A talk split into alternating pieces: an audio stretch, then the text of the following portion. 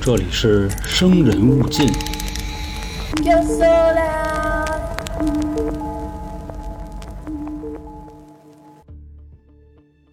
这里是由春点为您带来的《生人勿近》，我是黄黄我是老航，我是小娇，啊、悬案又来了啊！上次老黄也批评我了啊，说批评什么得呀照顾一下新听众。简单的跟大家说说，我们做这个系列是为什么做，所以今天简短说一下啊。因为之前案件呢都是老航自己单人讲，他更多做的是案件一些还原，比如说情节呀、细节呀等等。细节啊，细节，哎比如理解脆啊脆口老哎脆痰脆呀痰啊， 啊，强门奸锁啊膜就这是是那样的啊。嗯，到头了，反正然后你说这个案子吧，我个人来说的话，单人节目我是非常不愿意上悬案的。为什么呢？首先，单人节目的时间也就说长不长，说短不短，对吧？嗯大家听一溜够，听到最后没有结果，我觉得这个是凹让头对。嗯，所以我个人，我之前包括我听，我也不爱听悬案。是但是你要把它拿到这个多人节目来，那展示的效果就不一样。对，因为我觉得悬案有意思的地儿就是大家去猜嘛，嗯，就或者说是尤其是胡猜，对你知道所吗谓就官方出来了，然后说怎么回事儿，嗯，不对，我觉得是这样，这样，这样好玩儿。然后目前我们也做了两期了，一期是福岛便池藏尸案，非常有味道的一期啊，不听后悔死你。还有一期是蓝可儿那事件，我觉得蓝可儿事件反倒可以做成一个普通案子，因为我们根据这么多年做案子啊，觉得应该是那么回事儿。作案吧。啊哈，只不过是因为他当时的某一个视频给大家搞的，对，添加了很多神秘色彩。但是本身我们觉得，综合了一些所谓的证据吧，觉得应该没那么复杂。那如果有对今天节目感兴趣的朋友，恰巧又是新的听众，那也再跟您说一句啊，就是我们学案的做法是老航自己偷摸的准备一个案子，然后呢，直接给我跟小娇讲，我们现场去猜。嗯，等于说白了呢，就是主要是我们俩猜，老航去给我们在那儿怼我们。我们基本上就是往正道上去掰，嗯你知道吧？所以说，应该可以理解为是一个零准备。哎，你说会不会？如果咱们就这么天天的猜，然后哪天呢，他就没准就猜的特别精细了。就比如哪天啊，警察有一个悬案，你说会不会哎，能这请这到这咱？这这，我跟你说 啊，这个其实你是需要见过很多的这种犯罪方式，然后外加哦上你还得有很多的刑侦经验，对你才能你这这猜的跟个狗嘚 儿不是你。嗯不是说看两集柯南，咱就都是毛利小五郎了，嗯 是就吧？说那意思，不过以后啊，跟大家说一下，慢慢的会往这个方向发展的，嗯，你知道吗？就是会增长一些对于这种手艺啊、手段的这些见识。对，肯定是一点一点进步嘛，一点一点来啊。嗯，那这个咱们闲白儿的说到这儿啊，嗯，那今天给大家带来的呢，就是一九五九年的迪亚特洛夫事件。啊，简单给大家介绍一下，这是一件什么事儿？说的呢，你看啊，这个迪亚特洛夫，对吧嗯？洛夫，冯斯托洛夫斯基，，对，一听就是什么呢？一听就毛子，嗯俄罗斯人。说的就是当年有九个人组织了一次爬山活动，爬的呢就是俄罗斯的乌拉尔山脉。说这个山脉啊，它的高度大概是有个一千九百米，那海不拔高是不高嗯，但是难，啊你，可以这么去理解。但是呢，这九个人到最后一个人都没回来。反正一听这个啊，你肯定就以为是那种常见的爬山事故。你嗯就像那个阿哥他们爬山去，不是还买好多保险的吗？对我吧之？前单人也讲过嘛，嗯台湾省的秋高事件，也是说哥儿仨还是哥儿四个，操，忘得真快啊，嗯， 就是也是去登去，后来就都找不着了，是后啊，来你也出了像灵异事件。咱们的灵异事件，就是第一次接收听众投稿的那个，也是登山爱好者啊，在雪山怪里遇上雪怪的事儿。但是呢，这九人里边啊，他属于一个什么呢？就刚才死那九个，有三个人的死法特别诡异，嗯就没人能说清楚他们到底是怎么死的。就包括啊，你像后来连俄罗斯的官方都说，就这三个人死于某种未知的自然力量。反正就因为这个言论，也是把这件事儿推向了大家的这么一个视野。其实咱也不能管那个叫俄罗斯，你知道吗？人家那时候是前苏联，前苏联把这件事儿列为了一个绝对机密，那会儿叫苏联，不应该说是前苏联，啊啊，那会儿的苏联。苏维埃共和国嘛。所以你就看这个事儿它到底有多复杂，咱们这儿就直接可以进这个故事了。嗯你像啊，这个迪亚特洛夫事件其实是用他们这次登山队的领队来命名的，就这个队长的名字叫迪亚特洛夫，咱叫他迪哥吧，要不呃，洛夫。 啊，骆就叫洛不就行了？他就是一人名儿。祥子，对这个，别别废话啊！一九五九年的时候，这哥们儿是二十三岁，这小伙子呢长得也是挺精神的。平时他有这个爱好，就属于什么呢？就是旅游。咱有啥说啥，俄罗斯人长得都挺精神的，男的女的都，就反正呃，你看见的只是就是网上那一部分，你像那抽大嘴巴的，那他精神嘛，啊对吧？是，你像这小伙子，他喜欢干嘛呢？喜欢旅游，喜欢滑雪，嗯喜欢爬山。而且说爬山这个事儿呢，基本上已经算作他的一个什么呢？就是特长。哎，我觉得这块儿咱也和一些小听众说一下啊，嗯我们应该咱们说的专业点叫登山，就是之前我也记着好像在有一期灵异节目跟大家说，这爬山跟登山还不太一样、嗯，啊。当然这是我们说的不太一样啊，因为咱们小时候老说爬山，就比如北京孩子指的就是爬香山，但像是人家那香山那个怎么说呀、哎那个上山坡儿或者是下吧山的路啊，嗯都是已经修好的。而今天我们说的，或者说我们一般提到出现灾难的，更多是爬所谓就是野山，那肯定对吧是野山驴呀友那种。啊而且你像我刚才为什么说这个呢？就是他手里的那个登山证儿，咱就换成你那说法，嗯登山，他们是有登山证儿，啊，而且登山证儿还分三六九等，你知道吗？所以我为什么说他这个是特长嗯，他这个已经不算爱好了。就跟游泳那意思是，对吧？你得有深水证，你才能奔那深水区去嗯啊是泡着去当时呢，苏联对这个事儿的定义是什么呢？一二三级，啊你像一级，他这个反过来的啊，一级可能就是二百场，啊！就这个档次的。啊 你也就拿这个比，就就直观。啊你像这个二级呢，也就五百到八百，就这个档次；三级呢就是一千嗯一到一千五，因为再贵的咱也没去过，啊反正就是说这个意再有思。啊就特级证了，再有就是啊，外围证啊。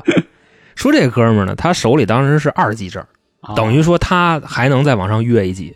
还能更好如果这次啊爬山行动成功回来，就给他发三级证，这么个意思。然后就没回来，没回来，三级跟他无缘。这是一次晋级之旅，是吧？啊，对，你可以这么理解，因为他们那块儿啊，对这个每座山登山的难度是有评估的。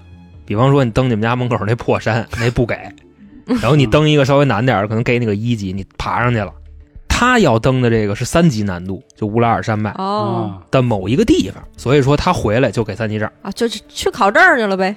也可以这么去理解。而且说当时啊，就是除了他自己，还组织了另外九个人，等于现在这个队伍里是十个人啊。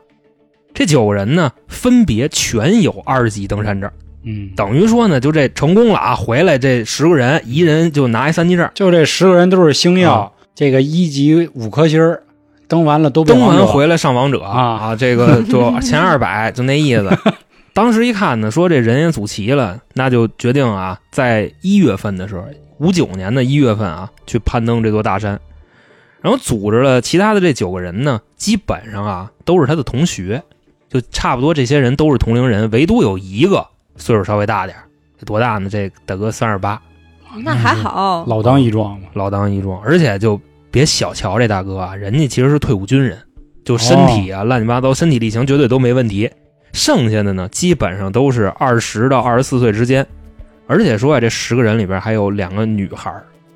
反正啊，你像这个，你但笑什么？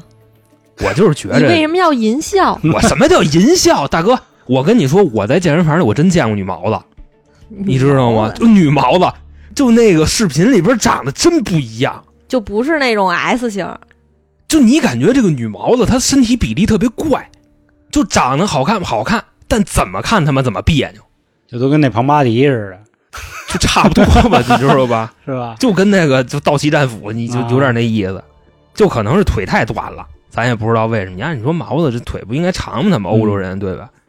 另外说啊，你像这个爬山，他还要干嘛呢？还还要设计一个专业的路线。嗯，就是不能说咱去啊，就拎着包就去了，不像话。因为三级难度，他必须要这么干。首先是别走冤枉道，或者说别走丢了，而且呢，你还得去跟这个各部门去申报去。对，因为什么呢？你比方说啊，这个毛子苏联对吧？人家那时候的军事力量啊非常厉害的啊，正是二战结束冷战时期嘛，对呀、人家万一在山里头给你玩一秘密基地，哦啊，你登山去，你给看见了，那你还回得来吗？所以说，他们就拿着这个路线图，对吧？去跟当地的这个体育管理部门去报了一个备，你们为什么这么想啊？要我想的话，可能就是为了安全起见，如果你这人要失踪的话，我可能会根据你这个路线去勘察嘛。都有因为因为第一个我已经说了，就别走冤枉路，你知道吧？按注意安全。第二个就是你别胡他妈走到到那地儿去，你知道吧？对？对也就是这么着啊，就是这些乱七八糟事儿都弄完了，在五九年的一月二十五号，就大家正式启程，租一卡车往那斗里一上就去了。到了地儿以后呢，就买了一堆吃的喝的，然后就歇着。歇完了啊，就差不多就是一月二十七号了。咱们就可以理解为啊，他们正式进山的时间是一月二十七号。嗯，到了第二天呢，这个天气有所变化，干嘛了呢？就开始下雪，呼呼呼的。因为这玩意儿，你山里的天气没法预测，没谱，而且它那个海拔慢慢慢慢随着往上升，肯定会越来越冷。你像下雪这事儿也太正常了，外加上还俄罗斯好风光，啊，是好风光，所以这个恶劣的好风光就导致他们直接退出了一个人，哦十个变九个，现在啊跑一个，跑一个。这退出这哥们儿呢，就打下雪开始，他就开始嚷嚷着腿疼，啊走不了道了。那你说这其他人也不能扛着他走，对吧？嗯毕竟待会儿咱们要去的这个山是三级难度，所以说这哥们儿中途就退出了。不过啊，咱们现在就可以这么想，也正是因为他腿疼，救了他一命就是冥冥之中是吧？嗯啊，自有安排啊。因为剩下那九个人呢，就一个都没回来。当时呢，这哥们儿跟他们道别的时候还说呢，说你们这个要是回来以后啊，当然他肯定不是说要是回来以后啊，啊，就说你们回来了，一定要第一时间打电话报平安。咱那时候没电话，那时候都发电报，嗯就哒哒哒哒哒哒哒哒，就就这样。这个天气啊，实在是太恶劣了，因为可能会给他们这次行动造成很大的阻碍。这个带头的呢，也就是迪亚特洛夫，就跟他说说你没问题，因为首先呢，这个原计划的登山成功时间，就是回来的时间是二月十号到十一号，因为他们是一月二十七号往上走嘛，嗯大概十四天左右，十十四十五天就能回去了。但瞧这意思呢，现在下这个暴风雪，估计就得晚几天。说你踏实回去，这都不叫事儿，反正这剩下的九个人就接着往上走。到了一月三十一号的时候啊，这时候已经走了一部分了。他们呢就找了一处山谷，就这爬山的九个人啊，找了地儿埋了点吃的。这也都是后来这个大兵啊在搜救的时候发现的，就跟这儿啊埋完了，照完相还得返程呢，所以他们要把这个东西乱七八糟的存在这儿。而后来呢，就回家的这哥们儿啊，就回去等消息去了，就等着等着等着等着，到了这个二月十号没接着电话，约定的时间啊，到了二月十一号也没接着电话，二月十二号还没电话，就一天一天这么等。后来呢，就想想说这个爬山这种事儿啊，外加上恶劣天气，说晚几天应该是挺正常的。嗯，但是是啊，一直到了几号呢？约定时间二月十号、十一号，一直到了二月二十号，年都过完了，还没消息呢。当然，我说这过年是中国这边过年啊，嗯，人那边不过这年，人可能就圣诞。反正呢，一看这时候就二十号了，都没给他们来消息，大概率就是出事儿了。就为什么呢？首先啊，你登山你补给你就那么多，对吧？嗯，外加上还冷，你不可能跟山里待那么长时间。那而你要且你粮食可能也会不够的那呀。对呀、嗯你补给这这问题嘛，嗯而且你待那么长时间，它冷啊，你冷人吃的更多，嗯反正就说这意思。因为呢，就说这个学校啊，是当时那个他们那边共青团组织的。你想那时候毛子也共青团啊，回来这哥们儿呢就把这事儿跟学校里反映了，那意思就得救他们，然后得上山里找去。学校一听这事儿就急了，因为啊，他们这个九人队伍里边，剩下的八个人都一个学校的。嗯等于说这个登山活动当时就是在学校里组织的，除了那个三十八岁那个退伍老兵，嗯，剩下大家都一块儿。出了事儿这学校得担责任嘛，啊，就那哪儿那个乌拉尔理工学院嗯，理工科的真出事儿理工科儿了，的到时候教育局得找他说校长班苏不利了是吧？办事不力，嗯，那就肯定得救人家呀。所以说这学校呢，就派出了当时学校里边所有的极限运动小组。嚯，你像人家毛子，人好这个，人家那个什么野外生存、爬山的这个那个的，铁人三项的，这全去了，上那个山里去搜救去。同时呢，你像这些人的家属，他们跟家也待不住，因为首先刚才我说那个，就因为腿疼回来那个，他本身他还行里人，他知道这爬山可能晚个几天没事儿，但是人家长不干，就报警去了。你毕竟这九条人命呢，对吧？警察这边呢也是接收信息了以后，先自己进山去的，但是到这山底下，估计也是心里说说你们这干这事儿，估计也可能就是爱好太狂热了，然后自己也弄不了，就联系军队了。当时上不去啊， 风有风险，主要是，甚至说啊，后来这个事儿都惊动了俄罗斯政府，因为毕竟是九条人命。嗯，然后俄罗斯政府一听，那就除了救援队，再给你派几架直升机参与搜救。嗯，这帮人呢也是啊，先跟山里刨了有五天，现在是等于说呢，二月二十号进山刨了五天，狗嘚儿没有。等到第六天的时候啊，也就是二月二十六号，他们在一个坡上发现了一个帐篷。其实这块儿就注意听了啊，嗯，这戏快来了。说就在这个帐篷里啊，发现了四个照相机跟一个日记本儿。当时呢，这个帐篷其实还是被雪给埋上了。我说那个埋是那种就是下雪下埋的啊，嗯，不是雪崩埋的。再有什么呢？这个帐篷啊，它上面有好多窟窿眼儿，就一看就是被刀给割开的。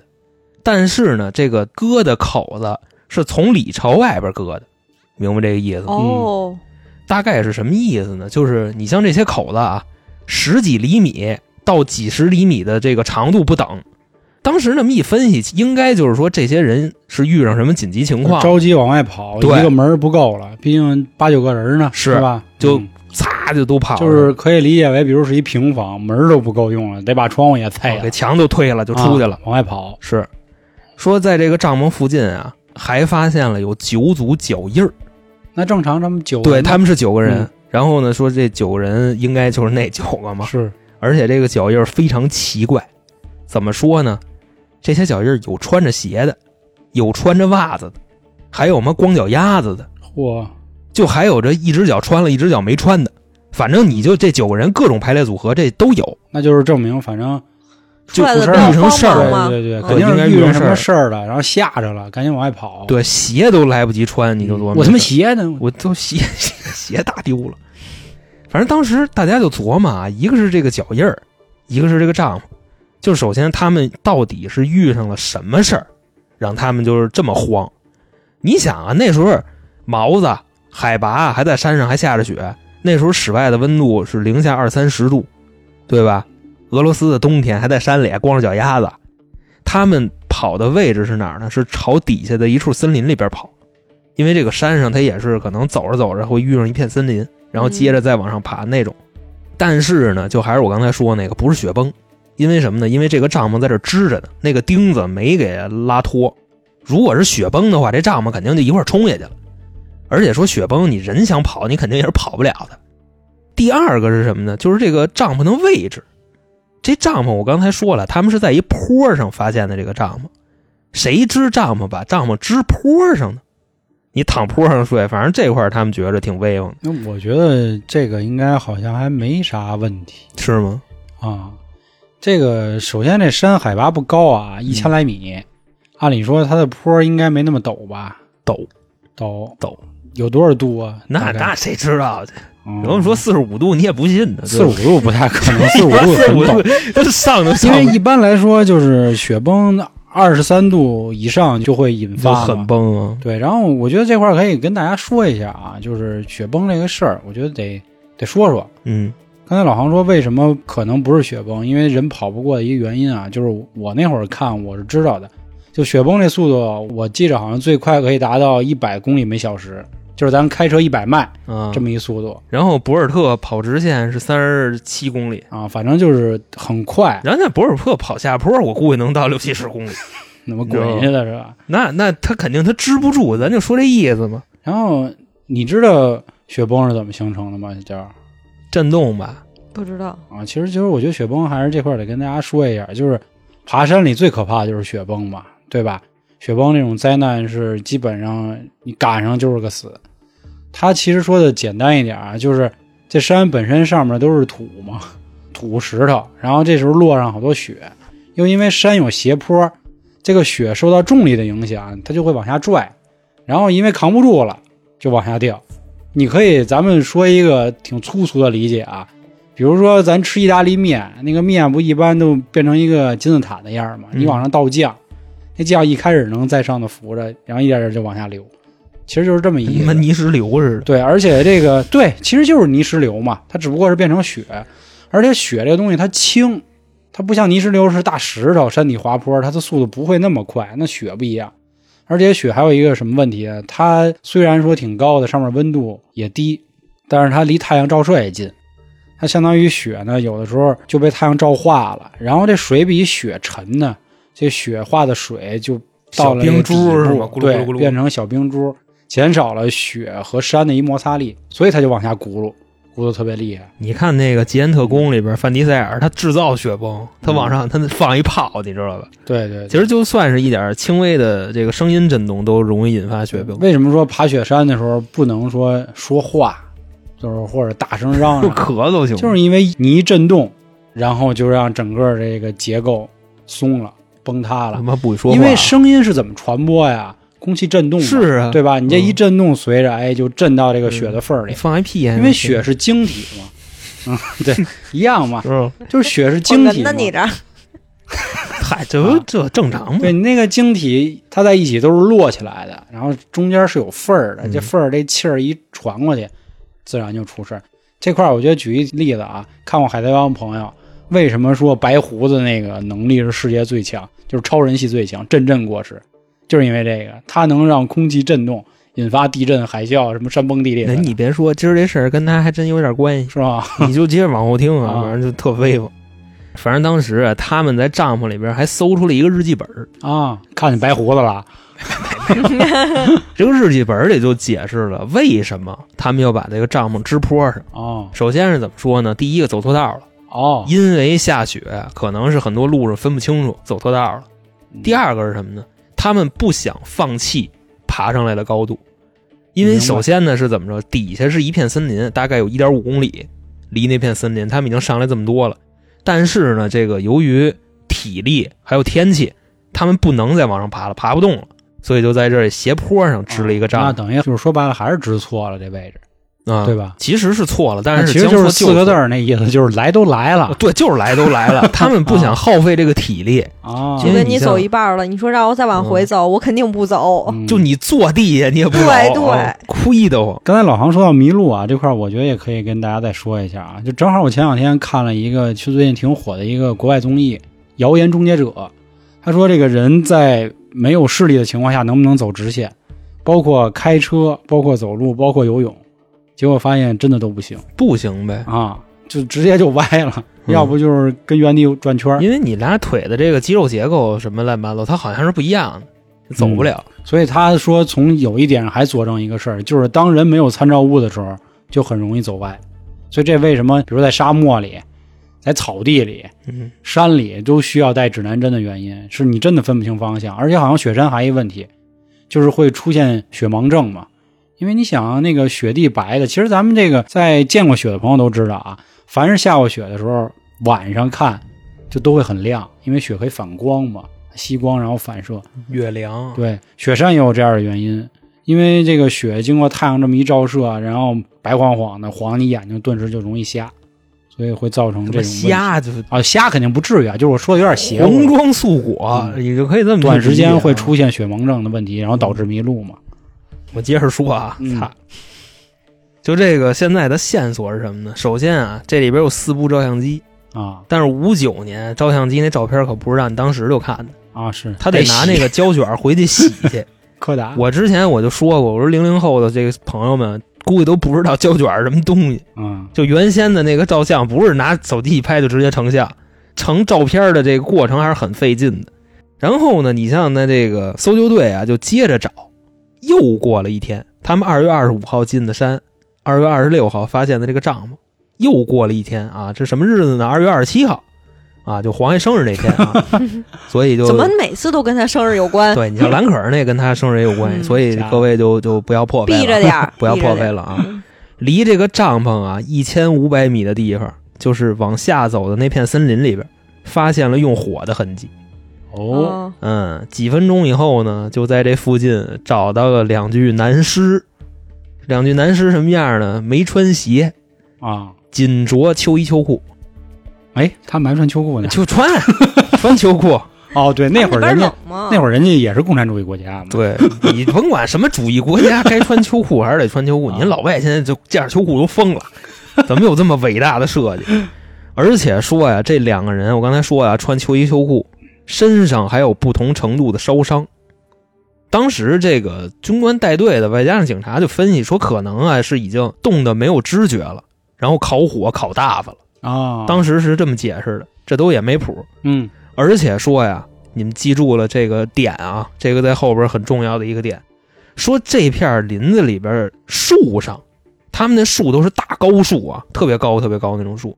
说从这个树上五米以上往上的地方有火的痕迹，有被烧过的痕迹，你知道吗？啊，是树被烧了，是吗树被烧过，就是而且是从五米往上是被烧的，下边没事儿。你就记住了这个点啊，一会儿咱们后边会提到。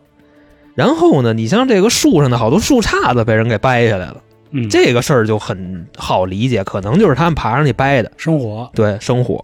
说又过了一会儿啊，又发现一个，这人呢就是队长迪亚特洛夫，队长就是本回的这个算怎么说呀？发男起主人角对、啊发起人他找着了，离这块儿大约三百米的时候啊，当时发现他的时候，他那个死相就很奇怪，为什么呢？就如果是冻死的啊，他应该是缩着对吧？因为被冻死的大概率都会缩着，嗯但他是什么呢？他是平躺在地上，然后俩手手指头交叉，那么躺地下，你能明白这个吗？就我不知道你们能冥不能嗯想的是吗？他不是双手合十，他是俩手交叉。你们能不能来一个？我看你听明白了没有？你听明死白？的那样嘛，哎，对对对对对，就这样。就是很多伟人躺在殡仪馆里哎之对对后走对的那个样儿，但是他是俩手就是放在胸前那么着啊，因为我确实也见过那么睡觉的。 我前两天我也这么睡，后来我觉得好像跟死人一样，然后赶紧把手放开了。 然后说呀，这块儿其实还都 OK 啊，就算是没缩着，他也 OK。但是这个人的肤色是棕色的，明白这吧？怎么着还给烧黑了你冻是冻不出这个色儿的，啊？烧也不能是这个色儿啊。米拉德反应啊，嗯，对吧？米其林厨师最喜欢的焦褐感，也能这样吗？操！因为你说你在冷库里，你见着这么多肉，你见过棕色的肉吗？嗯对不对？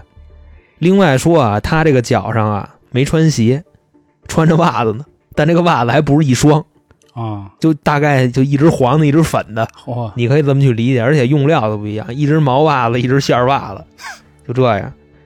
过了一会儿又找着一个，这第四个了啊，这是一女的，都在附近是吧？，对，都在这一片儿的附近，也就相隔几百米。嗯，这也是一登山队员，他什么样呢？他这个肤色就很正常，是紫红色，这就冻的嘛，嗯对吧？头上啊戴了俩帽子，就水獭的帽子戴了俩。 说估计当时啊也是他爸爸姓于，发现这个队友死了，可能，然后就把这个帽子给拿下来扣自己脑袋上了，这也没谱。但是呢，她没穿大衣，这个女的上半身穿了一件毛衣，而这个毛衣呢少了一个袖子。她就是你看她肩膀那个位置啊，你就感觉这袖子让谁扯下去的，明白这意思吗？嗯，就是这块儿也是很奇怪的一个点。反正这几天啊，就找着这么多，就找着这四位，一直说啊，从这个二月二十七号黄爷生日那天到三月五号啊，距离上次发生这事儿已经过去了一个礼拜了嘛，对吧？照片也该洗出来了吧？啊，没有，还没说照片的事儿呢。在这个火堆附近的五百米又找着一个，这哥们儿呢，男的啊，在地上趴着，右脚没有鞋。就不过啊，你就看他这身打扮，他是所有人里边穿的最暖和的，大棉袄、二棉裤，里面羊皮，外面裹着布，啊，对，但也给冻死了。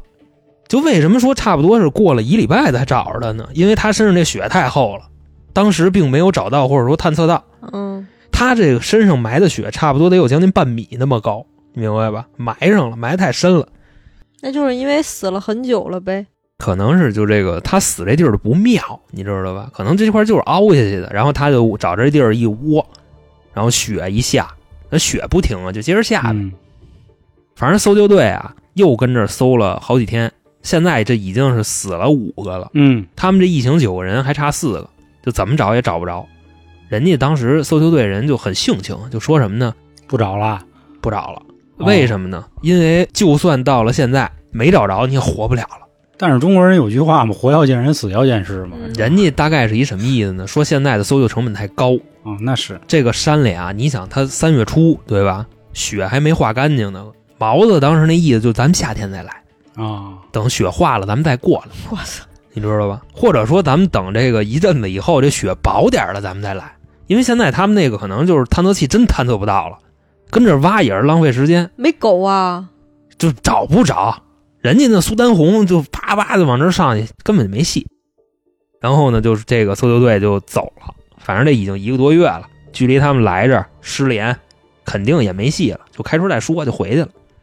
现在呢，他们手里有什么线索呢？就这五个尸体，研究研究呗，就说他们是怎么死的。嗯其实这块儿大家可能觉得是废话啊，就觉得他们都是冻死的呗。但是啊按照流程还是得尸检，结果啊回去给这些人都解冻。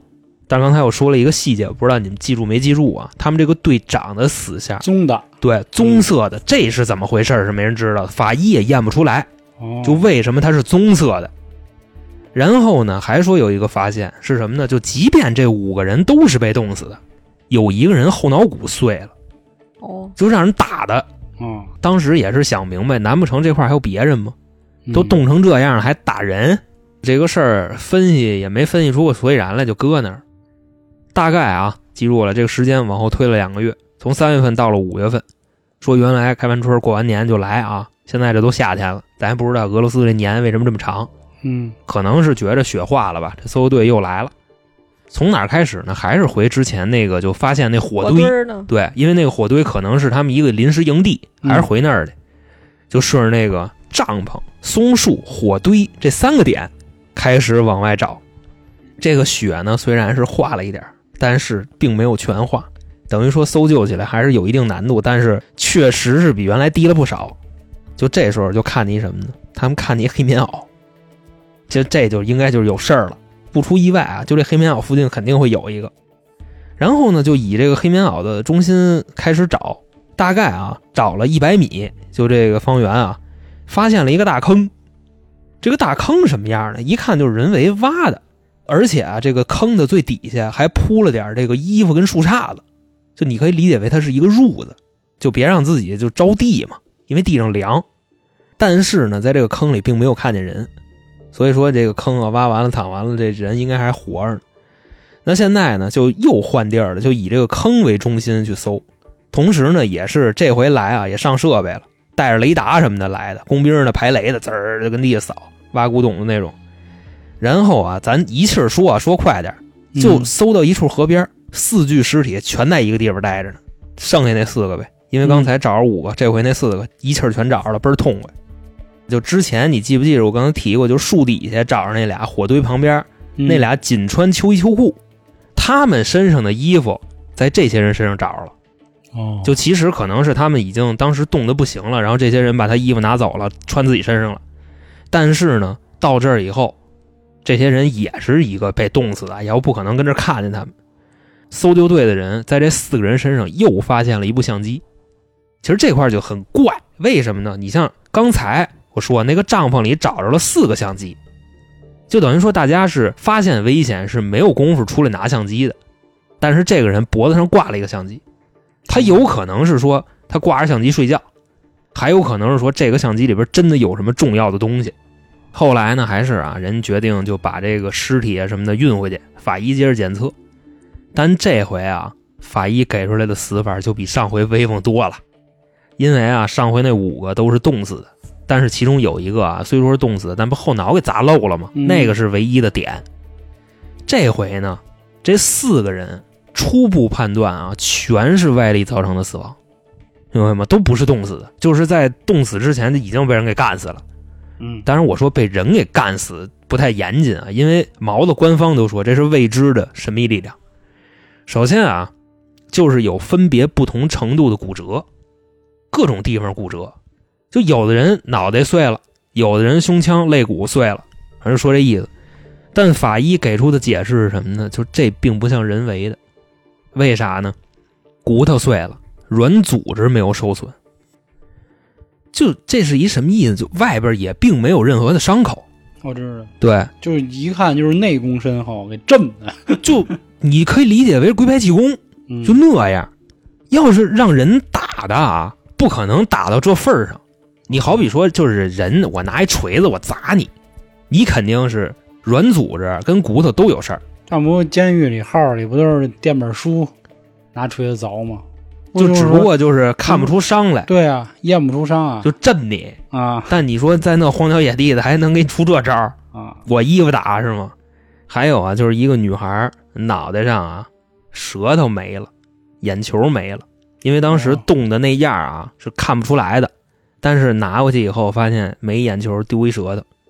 还有一个人啊，还一男的丢了一只眼睛，另一个男的呢，这个比较嘚儿，就眉毛让人给剃了，咱也不知道因为什么。你就像我刚才已经说，这三个人啊，有一个舌头没了，眼睛没了，有一个没眼睛，还有一没眉毛。就这个没有眉毛这大哥，他的尸体颜色也不对，他是什么颜色？他那尸体是灰色的，小灰人儿，对，暗淡的啊，还有点发绿，哇，你知道吗？就防腐剂搁搁少了，就那谁个谁谁谁知道这是一什么色儿啊？反正你就可以理解为，就这色儿只能从电脑屏幕这边配出来，嗯你知道吗灰还发绿。另外说啊，他们这四个人身上后边死的这四个，多多少少的身上都沾点放射物。什么叫放射物？明白吗？核物质嗯沾点这个。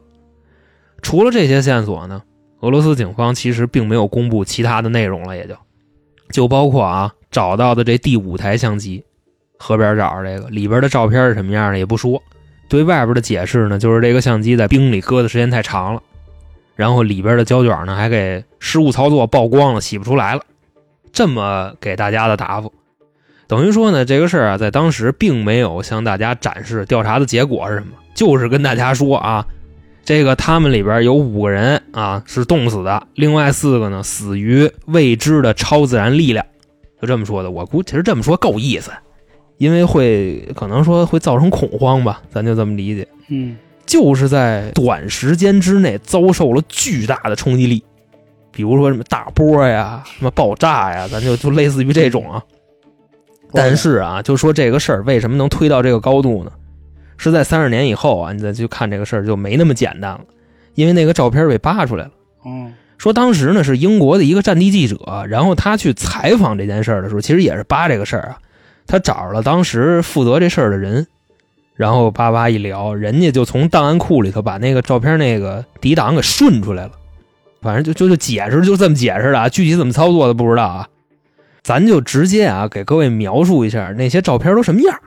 当然，这个我相信通过语言来去表达不太好说，到时候你你把那个照片什么的你都弄公众号里边。嗯，咱们就给发出来。都散播到 这儿了。 那会儿一个都不出，现在全世界人都知道。一共出来就 N 多，因为首先这个是五九年的事儿，它是在三十年以后被批出来的。首先啊，这个第一章感觉是什么呢？白不呲咧的，是一个大光球。本身大家都以为这第一张照片照坏了，你知道吗？就曝光了，嗯，但其实不是，照的是一个白色的大光球，然后下边有三个小阴影儿。这三个小阴影儿其实是三个队员的三个脑袋，就等于说是三个人在前面，这个人在后边照哦、。明白。然后对，把把头皮照进去了，这么理解。其他的照片呢，都看了一遍，属于什么呢？是一个不明飞行物由远及近的一个过程。就第一张特远，上面是一小光球；第二张巨近，第三张更近，第四张贴脸了。你可以这么去理解，就这四五张照片。而且最后那个啊离他们最近的时候啊，就是那大光球，就在这片森林树上最高的一个位置。等于说现在离就是你那现个烧的那个，，哎，对对对对，这块儿你就想起来了。为什么我刚才说这个线索很重要？这些树上有被灼烧的痕迹，一飞碟，飞飞碟，嗯听刁也说像飞碟，我。 而且说呀、当年这个就刚才咱们不提了吗？就这些烧伤都是哪儿来的，对吧？当地的村民还说呢，说就在二月一号晚上，自己在这附近看见了大光球，把天空照亮了好久好久。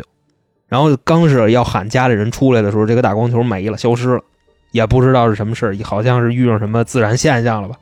你想啊，这些人他们的那个日记本上记录的时间，最后一天是一月三十一号。就这些村民说，看见大光球的时间就是二月一号，那现在呢，咱们就可以依托这些线索啊，就就来分析一下了啊，嗯你知道吧？就是首先就第一个猜想是什么呢？就是他们的这个登山的路线到现在为止，其实是跟之前做的计划有背的，明白吧？之前设计的路线没有这块儿，就是因为下大雪来的。我当时分析，可能就是误入了这个苏联的秘密实验基地，因为他们身上有那个核放射物，可能他妈踩地雷了，给他炸死了，就就就就类似于这种。这个是第一个猜想，第二个猜想那就是飞碟外星人。嗯这没啥可说的。第三个猜想是什么雪怪？因为当时他们里边相机里有一个人拍着过一个类似雪怪的东西，但是雪怪这个东西大家天天说，天天说，目谁也没前见着过，反正没有任何证据能证明世界上有这种生物。嗯证明对吧的人都死了，你或者说咱之前说灵芝的那期节目，人们说这个对吧？野人啊，有野人。第四个猜想是什么呢？第四个猜想说是这个是当地的一个神秘的部族，咱就可以简称这个部族叫桑族，因为我就看敢死队，我觉得这桑族嗯，挺威风的。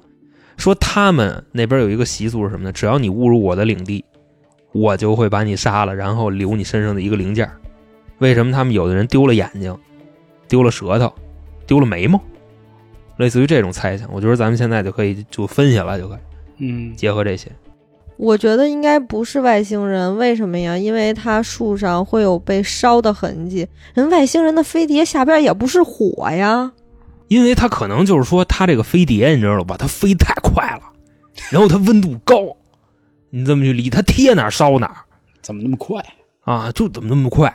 我挺倾向是外星人干的，因为首先你结合那个线索，你去说啊，他们身上就这四个人的死法是受到了强大的冲击波，这个冲击波肯定不是人为的，不是说给你帽拳就能给你打成这样。其实冲击波的话，现在嗯、呃我也是就是看国外的电影啊，可能嗯有一个就那种枪、是个冲击波的枪，它是波儿一下，然后可能造成内力。你玩，你看的那个是就是就咱玩过游戏啊，但是咱不能说，你知道吗？就是那个在路上抢人车，嗯，开着车就就潜航那游戏，你知道吧？嗯，那里边就有这个武器，就叫电磁炮枪，反正是对类似于这种。这个有吗？这个有卖的吗？有就是卖有关有没有卖的不 知道，就是能能配嘛，对 吧？找地儿配去，好像有。那要是有的话，我觉得可能也是就误入一个秘密组织，就是飞下来，然后把他们给波儿了吧那。关键是这外星为什么要弄死他们呢？我挺新鲜的。可能看到一些东西，而且你又拍到了呀。你看我可能假哎装我路过了，然后呢，你正在拍我，我发现有那个照相机的反光，我就知道下边有人。就这种东西是不能让，就是像民间咱们这种素人看到的，嗯，所以就给他我们弄明死白。了呗。而且我当时我在我这块儿再给你补一句啊，说当时这个有一特好玩的解释，说这个苏联编排这个老美，你知道吧？嗯他们说什么呢？他们说这个首先三十八岁的这大哥，他们队伍里边跟其他人明显不一样。他为什么能加入这个组织呢？他是自己找的迪亚特洛夫。他说我也想去，我也有这个什么二级登山证，我要弄嗯三级。说当时啊，他其实是服务于美国的一个情报部门，其实他就是俄罗斯，说白了就是间谍嘛，跟我想的越来越像哦、你知道吧？啊，然后呢，说其实他们就是去运送这个放射物的，就是在这块儿跟 CIA 进行一个交易，然其后实他是误导他们去的那个地方，也不是误导，其实是跟着他们去，就是一块儿去，因为他不能迷自己路了去。吗？他没有按照他的路线，所以有可能是这个哎三有十可能八岁的男的，他误导这些，就可能说啊，你不是这边是这边，所以导致他他迷也路了。死了，关键是。然后他该死，他知道的秘密太多了。其实也有这么说的，你知道吗？说你像这个 CIA 办事儿就是这样，但凡你出点差错，他们就直接给你吃了，就给你弄死。然后他们用的可能是比较先进的一个什么武器，说当时可能就是在交易什么情报，这些人用特别先进的装备打的他们，他们身上有这个核放射物，有这么说的。嗯， 但就是就有一点说不通啊，如果真的是这种是所谓的某种组织，那为什么要 割人家眼睛？眼啊球，对啊然后舌头，我觉得那就没有必要了，我直接弄死你就好我觉了得呀。就又可以到我这儿了，是吧？就是咱们又开始大哥，真相只有你一个，垃圾岛有跟雪山上玩的 吗？但是不是？我他妈 好他妈！现在我一分析悬案，就他妈全是玩儿这点事儿。我觉得就还是那话，真相只有一个，但是真相是什么咱不知道。啊咱，又开始重新脑补一下这胡个逼说，场反面正不是，你看现在剩的时间并不多， 这个时间啊， 我觉得你要合理的控制。反正刚才小娇说是觉得怎么着来着某某个黑客组织，啊？黑黑客组就是那个就间谍组织、极端组对，对老王更相倾向外星人。我当然倾向外星人了。啊我这事儿这么看的，咱们咱们来一下啊， 就是刚才老航说到的那个前面那点儿，哎，我真的往那儿想了，我想起我现在脑子里想起好几部电影儿，什么零零七啊，什么这个谍影重重啊，嗯什么特务迷城啊，对吧我想起这个，我也是这么觉得，因为这个时间一九五九年，恰巧是美苏美帝的冷战和谈时间被揭穿穿！啊，恰巧是这个时间，而且是冷战已经有十年，二战结束之后呢，确实有很多很诡异的武器，其实在那时候都发明过，嗯只不过可能没有大规模的在战场中使用。首先就是那个身份不明的人，这个三十八岁的老兵，我倒觉得他有可能是毛子这边的这个特务啊，也不能说是特务，啊，就是他谍知道点中谍什么是吧哎 卧他底他可能是知道点什么，但是他没有办法直接去，所以他伪装成登山运动员一起去跟他们看。我又觉得呢，他一定是和这个队长达成了某种协议，他们聊了一下，说：“哎，这个地儿啊，一定是有问题的。”因为我觉得啊，按理说他们已经是二级了，对，证明是比较专业的是登山运动员。这种迷路的错误，我觉得在我看是很低级的，可能一定是他们俩知道秘密，说兄弟，咱啊这样这样把这样，这些人都提楞过。哎，，咱往那边去，那这不边有是问题，你发现虽说了啊，嗯他是队长，但是剩下的爬山队员水平不比他次，啊？是对，但是嗯这个事儿就是，你看你得听他的。刘邦那么次，身边还有韩信、张良，对吧？嗯这可能是个人魅力的问题，就是商量，哎，咱这回一去啊，不仅升三级，咱可能啊，这个比如什么这大林啊，什么这些人啊，到时候都得给咱颁个勋章什么的，咱得去看看你就哎呀你你留点神，大林都出 来了。啊。我觉得是一开始啊，我是这么想的，嗯，就是他们在帐篷里的时候，我还以为就是发生雪崩了，或者说他不们是听着不点是动静了啊，所以仓皇出逃，这符合人类的这个性格，狗急跳墙，嗯，赶紧先跑。但是后来出现这一系列的事儿呢，我觉得应该是他们看见点不该看的，他们故意走了一条歪道，然后在这个不该驻扎的地儿驻扎了，看到了所谓的光球，这光球可能就是美国人在那儿搞了一秘密基地，我觉得是美国国人在俄罗斯搞对，我觉得是美买国人在那儿搞的，因为现在嗯不还有流传说吗？那阿道夫啊，啊，罗巴，乐子他没死，他当年是通过这个秘密通道进入了西藏，在哪儿都成佛了，转世这那的，反正这就各种说法都有啊。赖赖子，大哥，别胡说八道，你还说我。所以我觉得啊，那会儿落下两个美国的余孽不是不可能。你想那会儿重庆咱都解放了，还有一堆国民党呢，对吧？所以他们，我觉得嗯决定反攻啊，决定反攻。我觉得是美子在那儿搞的，然后他是伪装成登山运动员一起去探个究竟。因为咱们看过好多谍战片啊，这种这个高级特工往往是一个人，对吧？嗯，帮的啊，这那的，对吧帮的？他们就一个人，然后就看见了。结果怎奈老美势力太大就是先进武器科技太多，啊，可能一开始，比如说他们制造这个光球会影响这个雪崩的可能，因为我听说啊，就是那会儿阿哥说的，就是在山里啊，有可能是因为什么空气啊，或者一些声音的传播，就叫有那么一种特殊现象会引起灾难。我觉得他们一开始是被迷惑了，那个老美就是吓唬吓唬你们，赶紧滚蛋，然后他们仓皇就跑了。然后越越跑越往深了跑，啊，越对，往里越跑越就就跑错地儿了。然后你你想，他们都在生火了嘛，就证明他没事儿了，只是因为跑的时候着急了，所以才出现这样的问题。然后关于这个身体出现什么色儿，这个我还真对呀，不能太想得太明白。我觉得有可能就是辐射，就是他们的哎武器先进的原因啊。然后树枝子这些都好解释，就是上去掰嘛。因为那地儿下大雪，你说你比较这个低矮的这个树枝儿，可能因为雪的冲击湿了，它不好生火，所以得爬得高一点儿去揪。这个树五米以上有灼烧，这我解释不了。就刚才那个大是球球啊，那啊个大对光对球对，对，有可能是那大光球的事儿。嗯，后来就是因为穿的太少，这人在低温的情况下容易神志不清，就可能干出点不该干的事儿，什么咬自己啊，什么这那的，我觉得是有可能而且说这个人被冻死的最后一幕都是笑着死的，啊。因为就是被冻死的人是会很爽的，他死的这个爽的程度仅次于窒息，啊，说最爽的是窒息，其次就是冻死爽死了啊！啊，对，爽死了，就就那嗯要意不思那么多人喜欢玩窒息嘛？之前红衣小男孩我也讲过这事儿啊。嗯有安全词。后来我觉得就是因为他们坐在一起生火，开始聊，啊，说哎，你为什么带我们来这么一条道儿？然后咱们又看见这样的问题，我觉得是两拨人就起内讧了，就才会有四和五，才会有这个那、啊河岸那四边的人穿着这边五个人身上的衣服，估计是就撕不起来了。撕不起来，可能也因为太冷， 啊张不开嘴儿，跟不上这溜个啊，对，跟不上溜儿。你说难受不难受但是这两边啊，一边是一女的，啊？这明白吧？男女在这时候，我觉得在就哎低温就情不况重下，要了，这个啊对，可能都伸不开胳膊了。然后嗯一看他死了，把衣服扒走，继续逃跑。然后逃跑之后，美国这帮大兵也跟上来了，然后可能接到了什么各种情报啊，说这次登山这九个人里有一个他妈可不是好人，啊。得咱得继续追杀那。行行，这条线我觉得就可能先放一 放啊。他们还有说什么的呢？嗯，苏联核泄漏，啊，说在切尔诺贝利之前还有一次大规模苏联核泄漏，但是这个事儿被压下来了，等于说被他们给发现了，那意思是吧？也不是，就可能炸着了，哦，但是当地并没有发现爆炸的痕迹。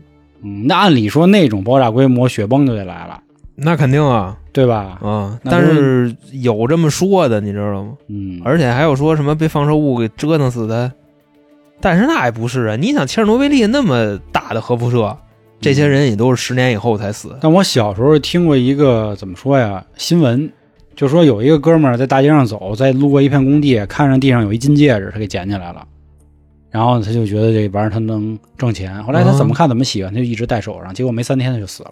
干嘛呀？这就是放射性的一个物质，放射性物质能在工地门口儿？并不是金的，一只有一点点儿。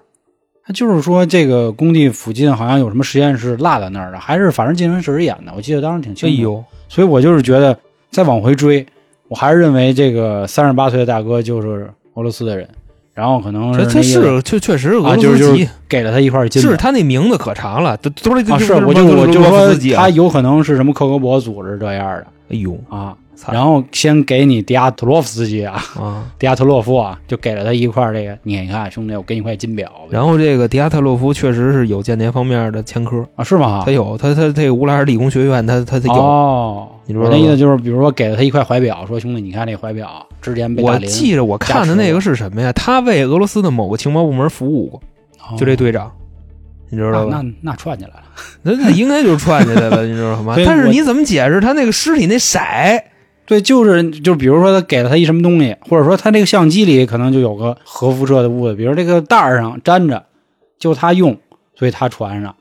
然后那边不也有一个人身体成灰色哎吗我觉得这事儿就是跟那也有也有关系，就就兴许啊，他这些都串一块儿了。啊，有可能首先有当地的这个居民发现你闯我们地儿来了，给你弄死了，啊，这也也是有一个。然后呢，外加上他们跟那个老美这点事儿交易。嗯乱七八糟的，然后正好赶上那天外星人来了，外星人来了看一眼，我操妈的，咱咱该走吧，杀人了，哇，啊就走了。啊，你要都串起来没谱，嗯但是还是解释不了为什么是绿的，一个灰绿，一个这个棕色，啊，解释不了这个。科学都解释不了，咱也解释不了。那既然咱解释不了，那就留给听众，好吧？还是跟咱们以前一样，如果您有什么想法，踊跃留言。另外呢，关注微信公众号“春点”，里面有进群的方式，里面有进群的方式。啊，方式啊方方式啊，行啊，那行，那今天那个以山命名，乌拉尔雪山迪亚特洛夫事件，嗯，就先给大家分析到这儿啊。因为这事儿，一个是年代过于久远，其次呢是这些所谓的证据吧过于复杂，你这咱这玩意儿真不好猜，不像前两个啊，你还能稍微沾点亚文化，可能啊，还说得通。这个就五九年，这玩的没那么洋，你知道吗？留给各位吧，好吧？那行，那今天的节目就到这里，感谢各位的收听，拜拜拜拜拜。